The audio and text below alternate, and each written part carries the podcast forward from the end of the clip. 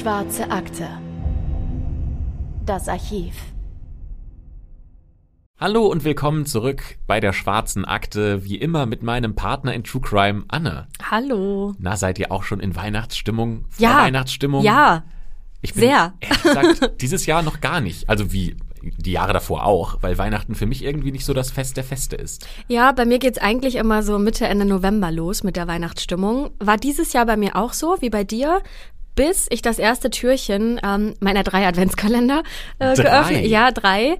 Ähm, und da ging's dann so richtig los mit der Weihnachtsstimmung. Sind das drei verschiedene Adventskalender Ja. oder immer der gleiche? Nein, einen Schoko-Adventskalender, einen selbstgemachten Escape Game Adventskalender und Wer hat den denn selbst gemacht? Äh, meine liebe Freundin Marina. Das ist ja mega ja, nice. Hat sie sich alles selbst ausgedacht und gebastelt.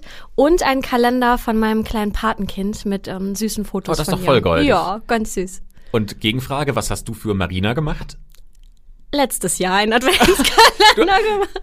Moment, also nur um das mal so stehen zu lassen. Marina hat hier voll in riesem Aufwand einen selbstgemachten Adventskalender mit einem Escape Game gebaut und du ihr nichts? Na, ich habe letztes Jahr einen Kalender. Dieses Jahr ist sie dran. Und so, ihr nächstes Jahr, jetzt hört Jahr ihr das alle, bin ich wieder dran. äh, genau. Okay, Marina, du hast es hier also jetzt auf Podcast. Jeder kann es hören. Nächstes Jahr bekommst du einen richtig geilen Podcast. Ja, nächstes Jahr bekommst du einen richtig geilen Adventskalender. Genau, den richtig geilen Podcast, den gibt's ja schon hier, ne? Äh, Genau, mit äh, einem neuen Fall, den wir euch heute erzählen werden. Ja, heute geht es um quasi, ich sag mal, so ein Back to the Roots Fall. Ähm, einer der Art von Fälle, mit denen wir diesen Podcast angefangen haben. Sehr mysteriös. Es ist kein Serienkiller. Es geht hier nur um einen Mord. Auch tatsächlich mit einem großen Fragezeichen versehen, weil es da viele komische Wendungen und viel Ungeklärtes gibt, über das wir heute sprechen müssen. Der Fall ist noch ziemlich jung im Vergleich zu dem, worüber wir schon gesprochen haben. Der ist nämlich im Jahr 2008 passiert. Da verschwindet plötzlich ein 18-jähriger Junge, ohne eine Spur zu hinterlassen. Einfach so. Erst sieben Jahre später, im Jahr 2015, kommt Bewegung in den Fall. Und die Polizei steht da vor ganz vielen Rätseln. Und das auch noch bis heute. Wir beleuchten in diesem Fall auch wieder die Rolle der Polizei, die bei den Ermittlungen jetzt keine allzu gute Figur abgibt. Und wir reden über einen Mörder, der für seine Taten nicht zur Rechenschaft gezogen wird. Und die Frage, die ich jetzt gleich mal in den Raum stelle, lautet, hat dieser Mörder auch was mit dem Verschwinden des 18-jährigen Jungen zu tun? Am 8. Mai 2008 verlässt der 18-jährige Joshua Maddox das Haus der Familie in Woodland Park. Das ist eine Kleinstadt mit ungefähr 7.500 Einwohnern und die liegt mitten in der Natur. Der Pike National Forest in Teller County, Colorado, liegt direkt vor der Haustür.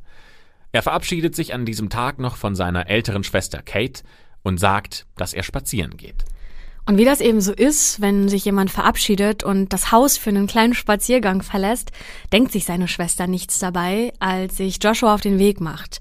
Er geht nämlich oft und gerne in die Natur und genießt seine Wanderung durch den Wald und er ist häufig stundenlang unterwegs, meistens auch alleine.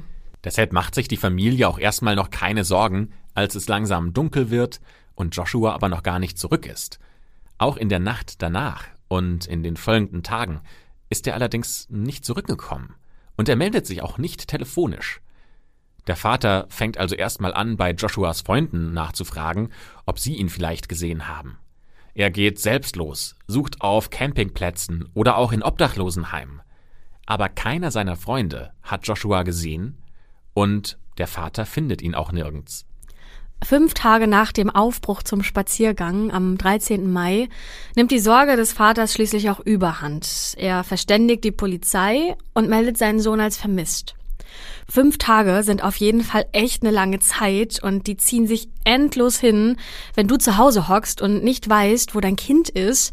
So, ne, du bist voller Panik und aber gleichzeitig auch Hoffnung, dass er mund, ja, gesund und munter wieder zur Tür hereinkommt. Das wirkt jetzt vielleicht auf euch so, als wäre das, ja, sehr, sehr spät, bis der Vater seinen Sohn endlich als vermisst meldet. Aber der hat sich ja erst noch ähm, selbst auf, ja, auf eigene Faust auf die Suche begeben nach Joshua. Aber Joshua ist ja auch schon alt genug und der kann ja tun und lassen, was er will, ohne jemandem gegenüber Rechenschaft schuldig zu sein. Zum anderen wird er von seiner Familie und seinen Freunden als Freigeist beschrieben, der sehr kreativ ist. Er liebt Rockmusik, er spielt E-Gitarre in einer Band, hat lange Haare, er ist ein schlachsiger Typ, 1,83 ähm, groß und nur 68 Kilo. Und so ein bisschen, ja, dieses Kurt Cobain-Feeling kommt bei ihm rüber. Damit ihr euch das mal selbst auch ähm, anschauen könnt, wie Joshua aussieht, haben wir ein Foto in den Podcast-Beschreibungen eingefügt, beziehungsweise den Link dazu. Dann könnt ihr euch selbst auch ein Bild machen. Ähm, ich würde mal sagen, also so auf den ersten Blick, wenn man ihn sieht, It smells like Teen Spirit. Ja, stimmt. Ähm, er lächelt auf jeden Fall richtig sympathisch in die Kamera und jetzt nicht so ein äh, Foto, was in der ähm, in der Schule geschossen wird, wo keiner Bock hat, dass der Schulfotograf dich fotografiert, ne, sondern der sieht wirklich richtig fröhlich aus. Ähm, sehr sympathischer junger Mann. Voll. Und in seiner Freizeit ist er auch mega kreativ. Er schreibt viele Songs, Gedichte, Kurzgeschichten. Er hat sogar einen eigenen Comic geschrieben mit den Figuren Stickman und Smiley. Tagelang zeichnet er an den Figuren und er arbeitet an den Geschichten, denn er träumt davon, dass er als Autor sein Geld verdienen kann und dann auch alleine in der Natur leben kann. Naja, und jetzt ist er halt verschwunden und natürlich, wie wir es gerade erklärt haben, die Eltern machen sich erstmal nicht so viel Sorgen, weil er ähm, schon häufiger lange in der Natur alleine war. Naja, aber in diesen Tagen dann zwischen dem Verschwinden und der Vermisstenanzeige telefoniert der Vater dann alle Freunde ab und er sucht ihn auf die eigene Faust.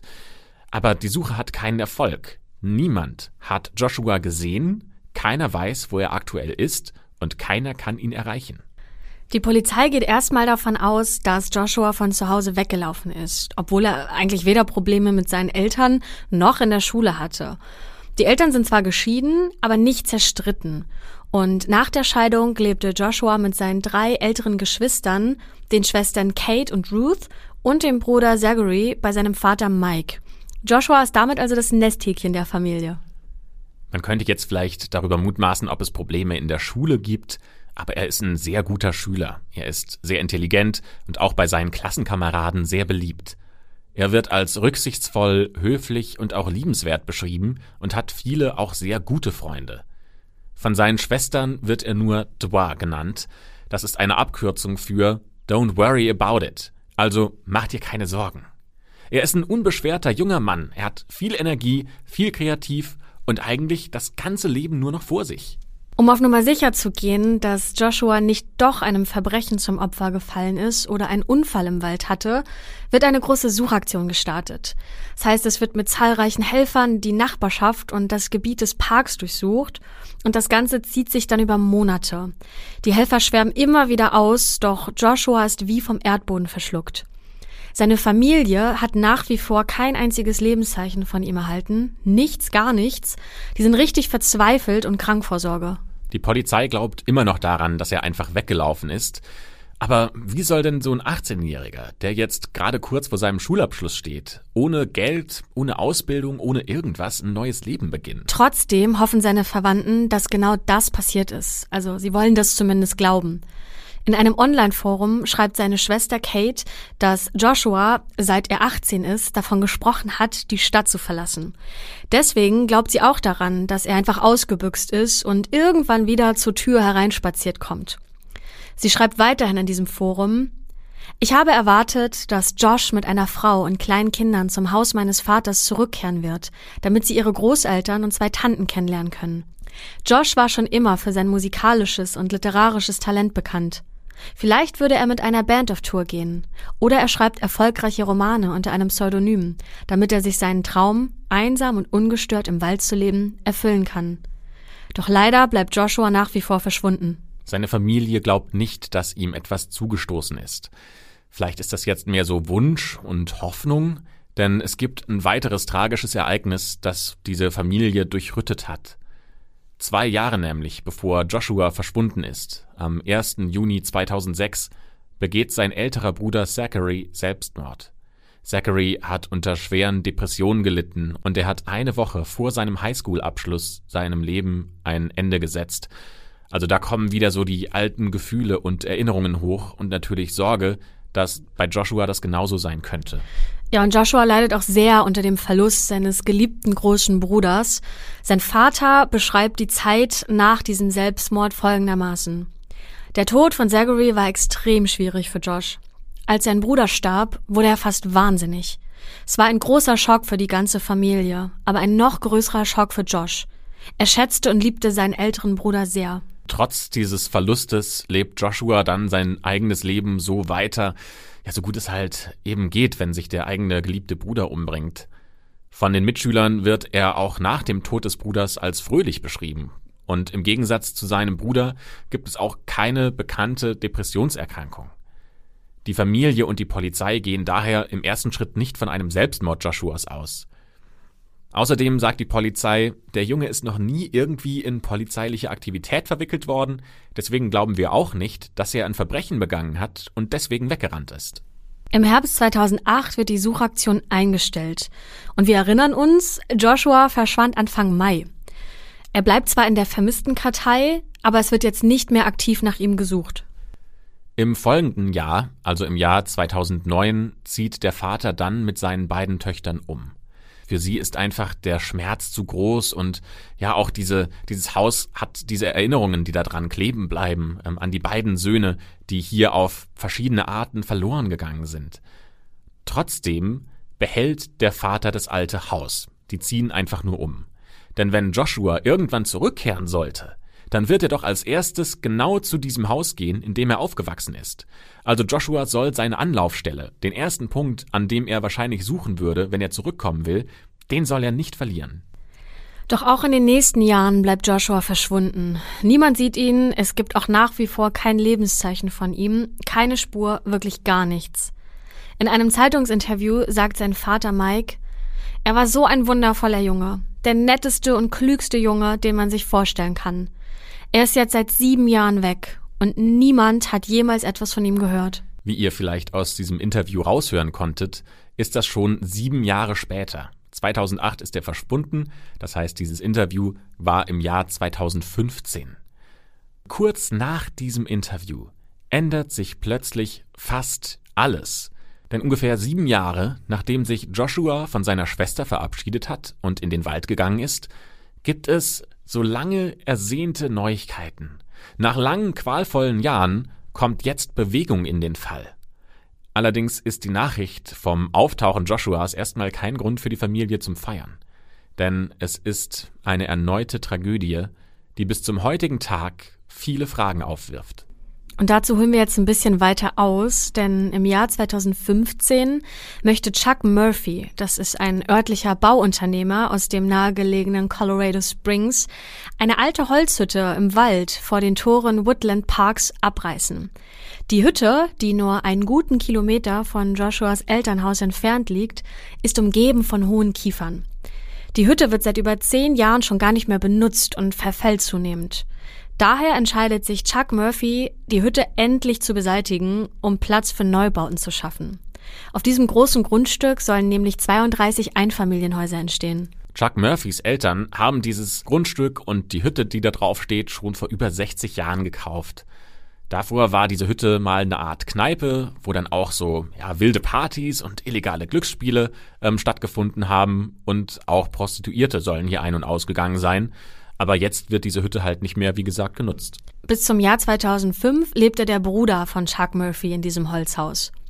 Danach nutzt es der Bauunternehmer eigentlich nur noch als Lager. Er fährt auch nur selten zu seinem Grundstück im Wald, denn gemütlich ist es in dieser Hütte schon lange nicht mehr.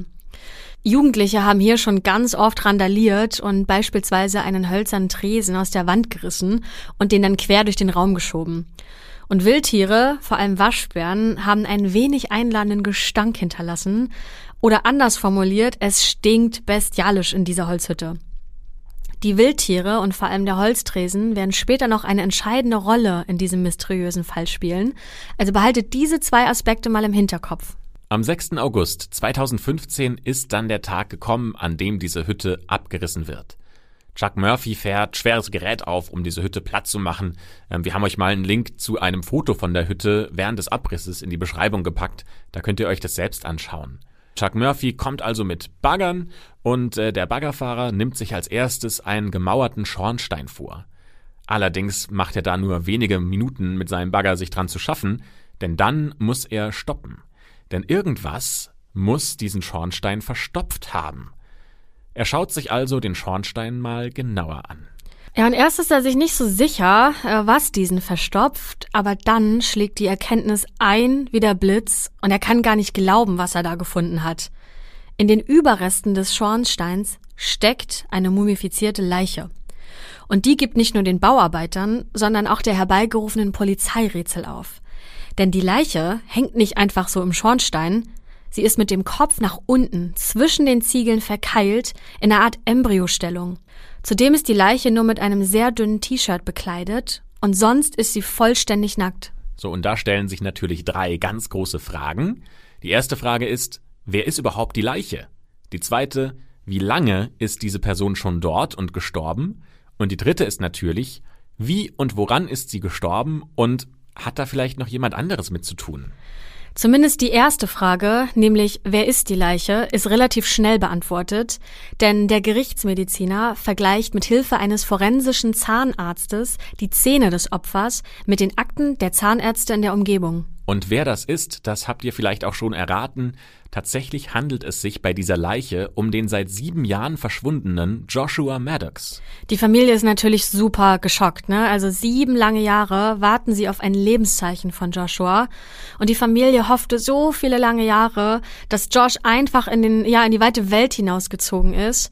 In Wirklichkeit aber lagen seine sterblichen Überreste seit sieben Jahren nur einen guten Kilometer von ihnen entfernt, in einem dunklen, kalten Ziegelgrab. Für die Familie macht das gar keinen Sinn. Was wollte Joshua in dieser Hütte?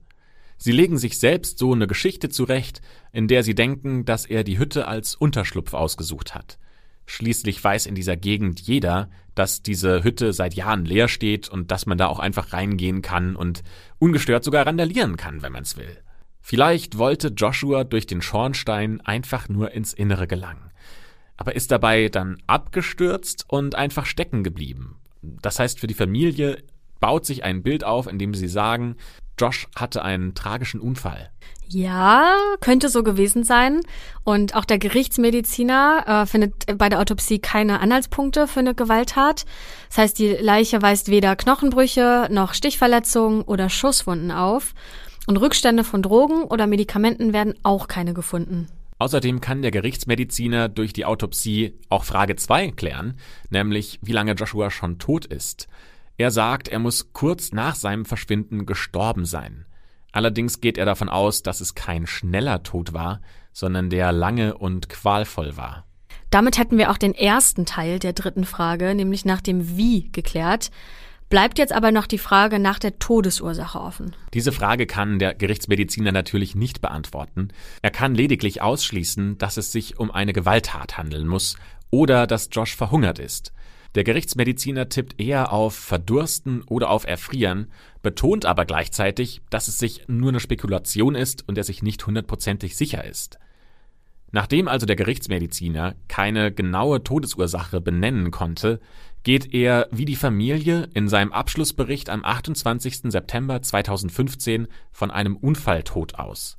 Er glaubt, dass Josh den Schornstein runterklettern wollte, sich dabei irgendwie verfangen hat und ja, dann daran gestorben ist. So ein bisschen, ja, wie der Weihnachtsmann, wie man das so erzählt. Schornstein runterrutschen, Geschenke verteilen und dann durch den Schornstein wieder raus. Nur macht das halt der Weihnachtsmann in Filmen nicht kopfüber, so wie Josh, sondern halt mit den Füßen nach unten. Und aus dieser Lage, in die sich Josh gebracht hat, also kopfüber im Kamin zu hängen, kann er sich einfach nicht mehr selbst befreien.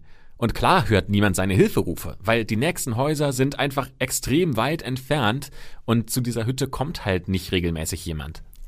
Vielleicht habt ihr euch jetzt schon parallel gefragt, wie man denn im Mai bitteschön in den USA erfrieren soll.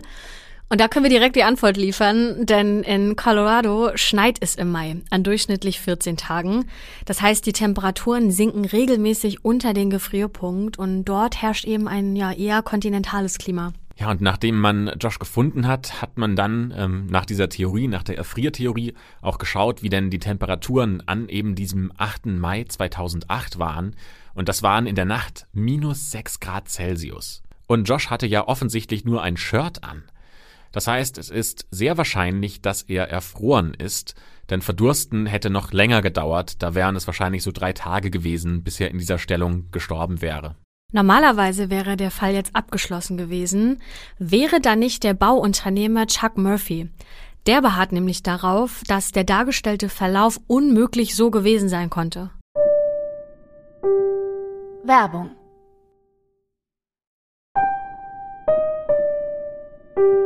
Werbung Ende. Dafür hat er auch eine Erklärung. Er sagt nämlich, dass die obere Öffnung des Schornsteins mit einem schweren Drahtgitter versehen ist, weil, naja, wir haben ja schon über die Waschbären gesprochen, die will er aus dem Haus raushalten. Das heißt, es ist unmöglich, dass man von oben in den Schornstein reinklettert. Und wie hätte Joshua durch dieses fest installierte Drahtgitter denn bitte in den Schornstein gelangen sollen? Der Gerichtsmediziner hingegen sagt, dass das Gitter verrostet gewesen sein könnte und daher brach. Er sagt, dass niemand dieses Metallgitter gesehen hat, auf keinem der Fotos. Es könnte also auch verschwunden gewesen sein. Da sagt aber Chuck Murphy, das kann auf keinen Fall sein, denn er hat beim Abriss alle Altmetallteile gesammelt und sie auf ein Laster geworfen, weil er das Metall verkaufen wollte. Das ist natürlich üblich, wenn man ein Haus abreißt, dass man alles, was noch Wert hat, irgendwo sammelt und ähm, dann versucht noch zu Geld zu machen. Und er sagt, das macht total Sinn, dass ihr dieses Gitter nicht mehr gesehen habt, weil die oberen Ziegel waren ja schon abgerissen und da wurde dann auch gleichzeitig das Metall mit abgetrennt. Deswegen konnte man das nicht mehr finden und in der Zwischenzeit von ich habe den Schornstein abgerissen und ihr habt das jetzt nochmal untersucht, habe ich halt einfach schon das Metall verkauft. Der Gerichtsmediziner wird auf jeden Fall immer stutziger, was diesen Fall betrifft, denn es gibt noch mehr Ungereimtheiten, für die er einfach keine Erklärung findet. So öffnet er die Akte Joshua Maddox wieder, nur drei Tage nachdem er seinen Abschlussbericht vorgelegt hatte. Kurze Hintergrundinfo dazu. In Colorado bleiben ungeklärte Todesfälle, bei denen es keinen Bezug zu einem Verbrechen gibt, bei der Gerichtsmedizin und wandern nicht zur Staatsanwaltschaft. Bei dem Gerichtsmediziner laufen dann quasi alle Fäden zusammen, bis sich ein neuer Sachverhalt ergibt. Erst wenn es einen Hinweis auf ein Verbrechen gibt, dann übernimmt die Staatsanwaltschaft. Na dann lass uns mal über diese Ungereimtheiten sprechen, die sowohl den Bauunternehmer als auch den Gerichtsmediziner stören. Also, zum einen gibt es da diesen verschobenen Holztresen mit einer Rückwand. Der wurde aus einer Küchenwand rausgerissen, über den Boden geschleift und vor den Kamin gestellt. Die Rückwand des Tresens blockiert also damit vollständig den Kamin. Das ist wohl der Grund, warum Bauunternehmer Chuck Murphy bei seinen seltenen Besuchen nichts Ungewöhnliches am Schornstein oder am Kamin bemerkt. Nur klar, der Gestank fällt ihm auf, aber er vermutet halt, dass das von den Waschbären und den anderen Tieren kommt. Aber das wirft ja immer noch mehr die Frage auf, wie ist denn Joshua eigentlich in diesen Schornstein gekommen, wenn es von oben keinen Zugang gibt, wie Chuck Murphy sagt, und von unten der von einem Holztresen blockiert ist. Wie ist Josh da reingekommen? Na, und zum anderen ist da ja noch die Embryostellung, in der Joshua letztendlich gefunden wird, also mit dem Kopf nach unten und den Beinen darüber. Der Gerichtsmediziner geht mittlerweile davon aus, dass man zwei Personen benötigt, um Joshua in eine solche Position zu bringen. Außerdem gibt es ja dann noch diesen Fakt, dass die Leiche nur mit einem dünnen Shirt bekleidet ist und ansonsten vollkommen nackt ist, obwohl es an dem Tag ja super kalt war, wie wir gerade besprochen haben. Erstaunlich ist vor allem die Tatsache, dass sich Joshuas Kleidung in der Hütte befindet. Sie ist da fein säuberlich zusammengelegt und liegt neben dem Kamin. Aber wie kommt sie da jetzt hin, wenn Joshua von außen in den Kamin klettern will, um in die Hütte zu kommen? Und wenn er schon in der Hütte war und dort die Kleidung hingelegt hat, warum klettert er dann rückwärts den Kamin hoch?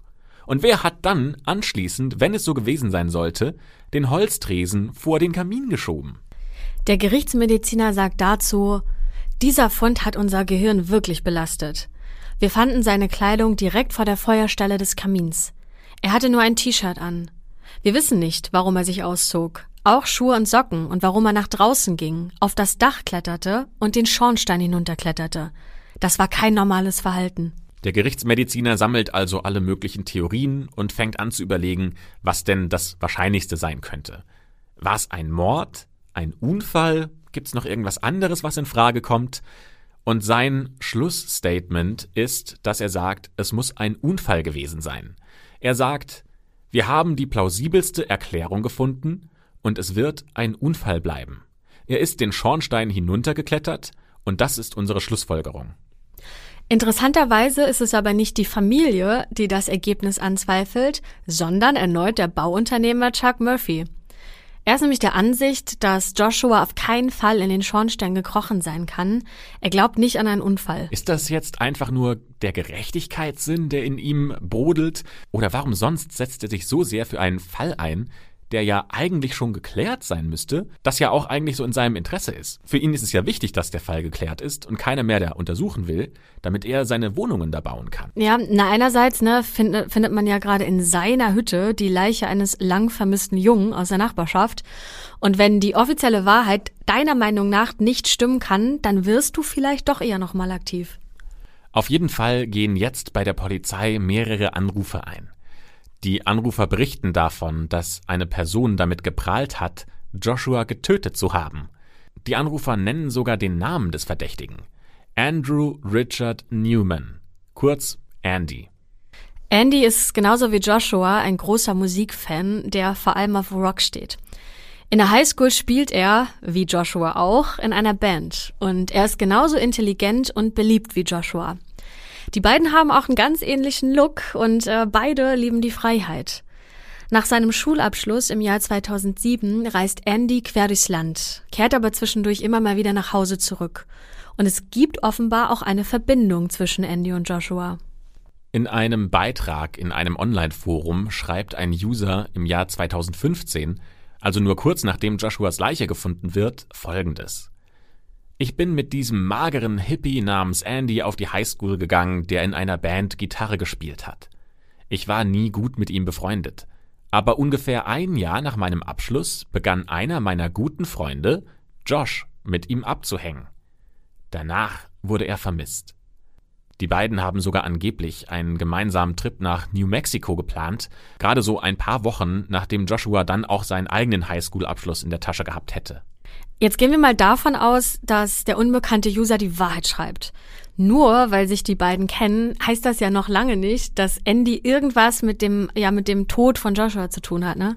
Ja, lesen wir mal den Beitrag noch ein bisschen weiter, weil da gibt's noch weitere spannende Fakten über Andy. Zum einen melden sich ja Leute bei der Polizei, die gehört haben wollen, dass Andy damit geprahlt hat, Joshua in ein Loch gesteckt zu haben. Zum anderen kommt Andy bei seiner USA-Reise nach seinem Highschool-Abschluss nach New Mexico. Da wollten sie ja hin. Da besucht er einen Freund, James Wellito. Der arbeitet da als Pfleger eines behinderten Mannes. Er lädt Andy in das Apartment des Pflegebedürftigen ein, und als der Pfleger kurz unter die Dusche springt und anschließend ins Wohnzimmer zurückkommt, ist der behinderte Mann tot.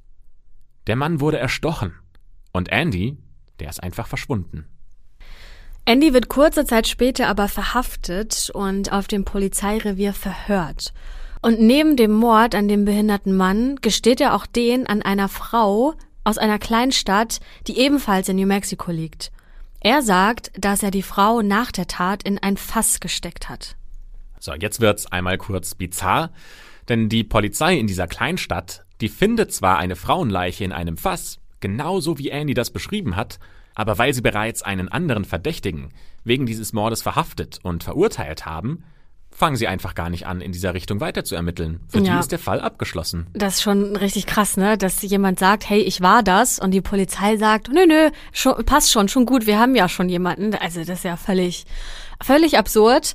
Zumindest wird Andy dann für den Mord an dem behinderten Mann angeklagt, doch das Verfahren gegen ihn wird eingestellt. Denn der befreundete Pfleger stirbt kurz darauf bei einer Kneipenschlägerei und damit hat die Anklage ihren einzigen Zeugen verloren. Ansonsten ist die Beweislage eher dünn und Andy kommt deswegen wieder auf freien Fuß. Der User im Forum schreibt weiter, dass er und andere Freunde zur Polizei gegangen sind und sie sagten den Beamten, Josh, der vermisst wird, wurde zuletzt mit Andy gesehen, einem Mörder. Vielleicht sollten Sie sich das mal anschauen. Sie riefen also mehrmals bei der Polizei an und berichteten immer und immer wieder von ihrem Verdacht, doch die Polizei entgegnete stets nur lapidar, dass Josh gesund sei und in einer anderen Stadt lebe. Die Freunde wurden also nicht ernst genommen und die Ermittlungen wurden nicht wieder aufgenommen. Dabei wäre es doch nach diesem Leichenfund im Jahr 2015 kein Problem gewesen, diese Ermittlungen wieder einzuleiten. Zu dieser Zeit sitzt Andy nämlich, Überraschung, in einem Gefängnis in Texas weil er auch davor und danach immer wieder mit dem Gesetz in Konflikt ähm, kommt und Haftstrafen verbüßt. Unter anderem auch in Seattle und Portland. Quasi überall, wo er hingeht, sitzt er irgendwann mal im Gefängnis. Die Liste seiner Vorstrafen ist ewig lang. Meistens geht's um Gewaltverbrechen.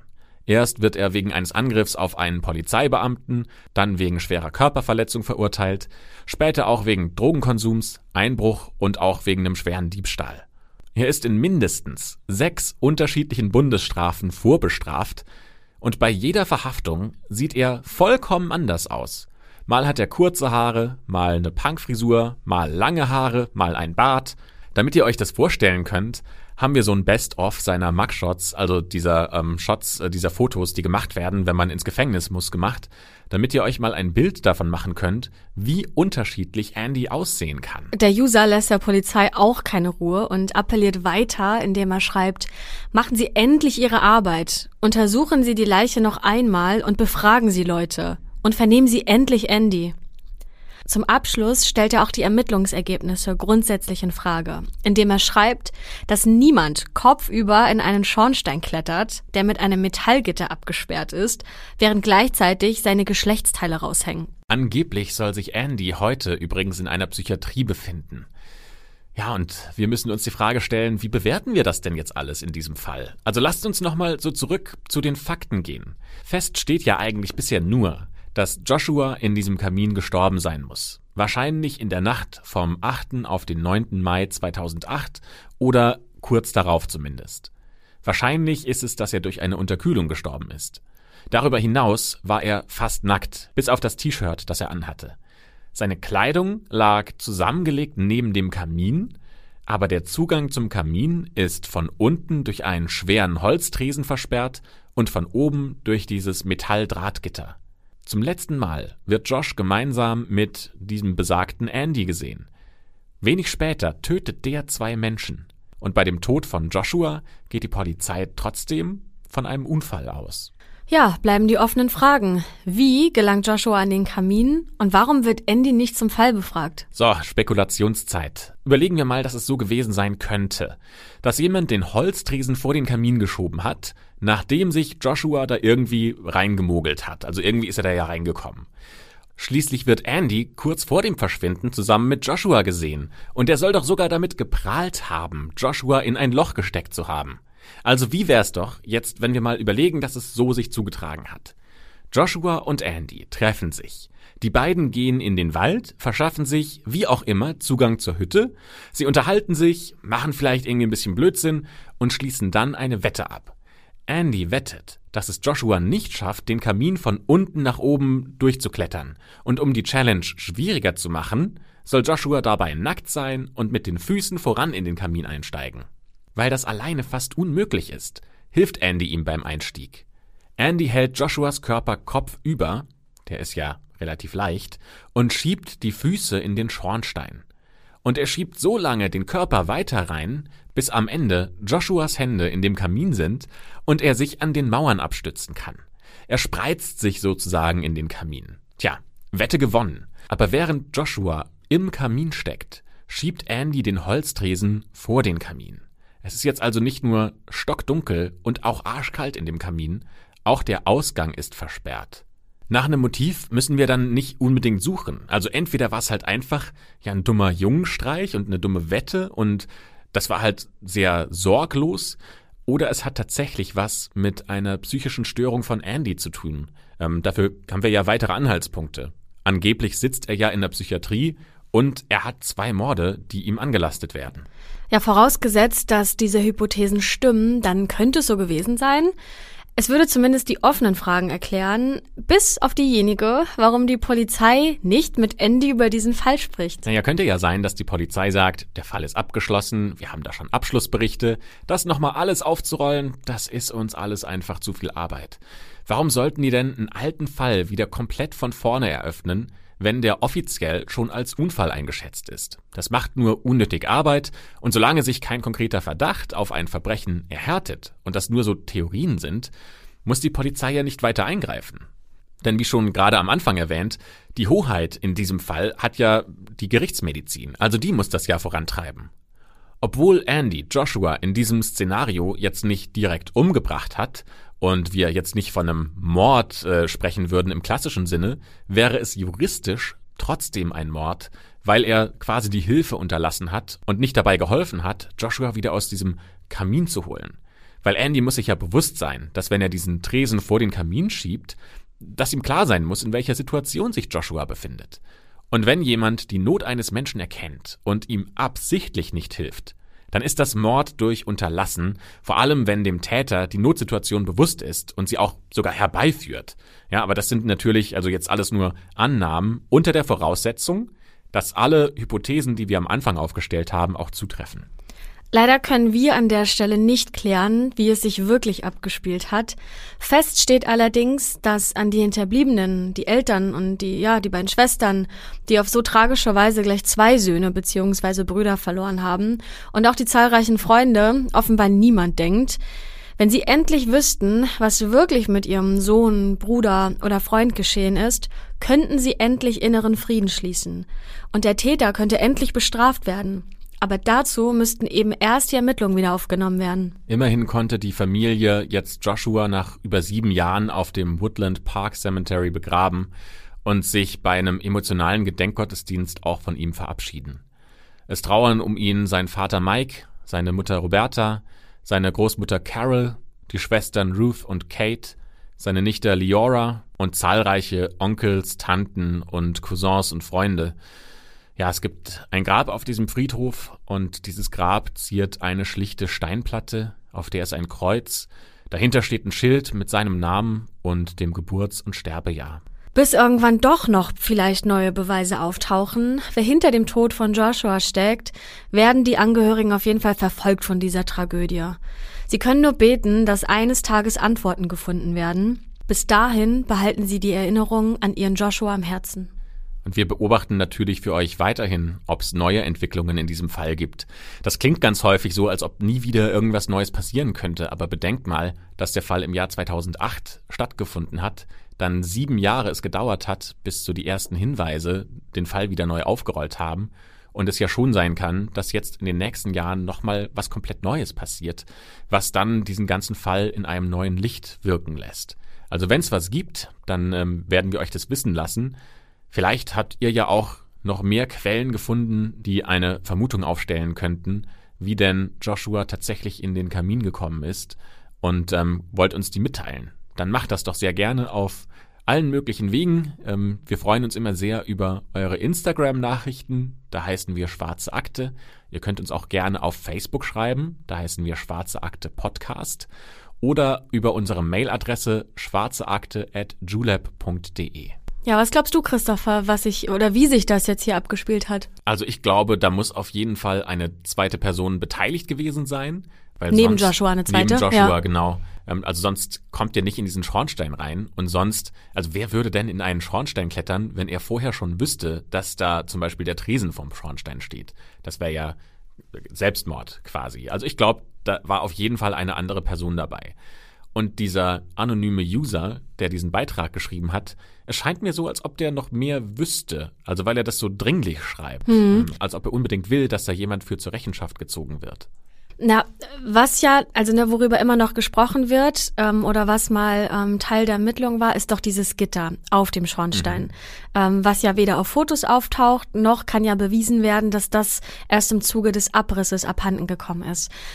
Also es könnte ja dann doch sein, dass ähm, Joshua von oben in den Kamin sozusagen gestiegen ist. Ähm, und der Tresen vielleicht noch nicht davor war. Also vielleicht sind ja ähm, Andy und Joshua ne, spazieren gegangen, sie sind zu der Hütte gekommen und dann, ach, das wäre ja total witzig, durch den Kamin ins Haus zu gehen. Das heißt, vielleicht ist ja Andy als erstes durch, kam auch noch durch, weil es unten offen war und hat dann diesen Tresen davor geschoben, sodass Joshua, der als zweites dann durch den Kamin kommen wollte, ja plötzlich unten blockiert war. Warum er das getan haben sollte, das weiß ich jetzt natürlich auch nicht, ne? Aber wenn der eine psychische Störung hatte, vielleicht fand er das witzig. Ähm, vielleicht hat er sich dann da eine gute Zeit gemacht mit illegalen Substanzen in diesem in dieser Hütte, ist vielleicht eingepennt, einen halben Tag später wieder aufgewacht und hat dann gesehen, oh Scheiße, der ist da jetzt erfroren. Und um dann seine Tat zu vertuschen, hat er diesen Kamin, nicht den Kamin, hat er den Tresen einfach wieder schnell davor geschoben, weil er sich dachte, oh nee, jetzt noch ein dritter Mord irgendwie, wäre nicht so gut, äh, ich lasse das jetzt hier mal alles so. Ich glaube, das wäre ja der erste Mord gewesen. Also die anderen beiden kamen ja, glaube ich, erst Ach, die waren danach. erst im Laufe der, Genau. der Jahre, okay. Die einzige Frage, die sich mir stellt, also ich kann mir auch gut vorstellen, dass das so in die Kategorie jugendlicher Leichtsinn mit Ja. Todesfolge fällt und die beiden einfach tatsächlich eine dumme Idee hatten und einer dabei gestorben ist. Ähm, die einzige Frage, die sich mir dann immer noch dabei stellt, ist, warum hatte er keine Kleidung an? Und Ah, warum ja. liegt die neben dem Kamin? Das macht für mich überhaupt keinen Sinn. Also an- in, in keiner der Varianten. Ja, Weder das in, es ist eine jugendliche Wette, noch in, es war ein Unfall, noch in, ja, egal was. Für mich macht es keinen Sinn, dass die Kleidung da einfach liegt. Naja, lass uns mal davon ausgehen, okay, das würde deine Frage nur zur Hälfte erklären, dass ähm, er von oben in den Kamin gestiegen ist. Vielleicht wollte er sich nicht schmutzig machen, aber dann hätte er sich komplett ausgezogen wahrscheinlich, ne? Also, ne, das kann ja sein, dass er einfach seine Kleidung ausgezogen hat. Sie, was weiß ich, wie ins Haus geschafft hat, um sich nicht dreckig zu machen und sich dann, als er unten wieder rauskam, wieder anziehen wollte. Ka kann sein, ist trotzdem eine merkwürdige Erklärung, aber kann ja, kann ja so gewesen sein. Ja, das ist möglich. Wir werden es leider nicht, äh, nicht lösen können, zumindest nicht in dieser Folge, ähm, aber vielleicht in einer der zukünftigen Folgen, in denen wir dann ein Update zu diesem Fall geben können. Ja, was glaubt ihr? Was sind eure Ideen? Ideen, ne? Was sind eure Theorien? Was habt ihr gedacht, während ihr ähm, ja uns zugehört habt? Sind euch da schon die ersten äh, möglichen Szenarien in den Kopf gekommen? Ähm, so, das ist wieder ein perfekter Fall, sag ich mal, um zu spekulieren. Deswegen schreibt uns das super gerne. Wir sind sehr gespannt, ähm, auf welche ähm, ja kuriosen Ideen und Theorien ihr da noch kommt. Und dann ist es schon an der Zeit für heute die schwarze Akte zu schließen. Na gut, dann schließen wir die schwarze Akte. Ähm, für heute freuen uns, dass ihr bis hierhin mit dabei wart und natürlich, wenn ihr auch nächste Woche wieder einschaltet. Bis zum nächsten Mal.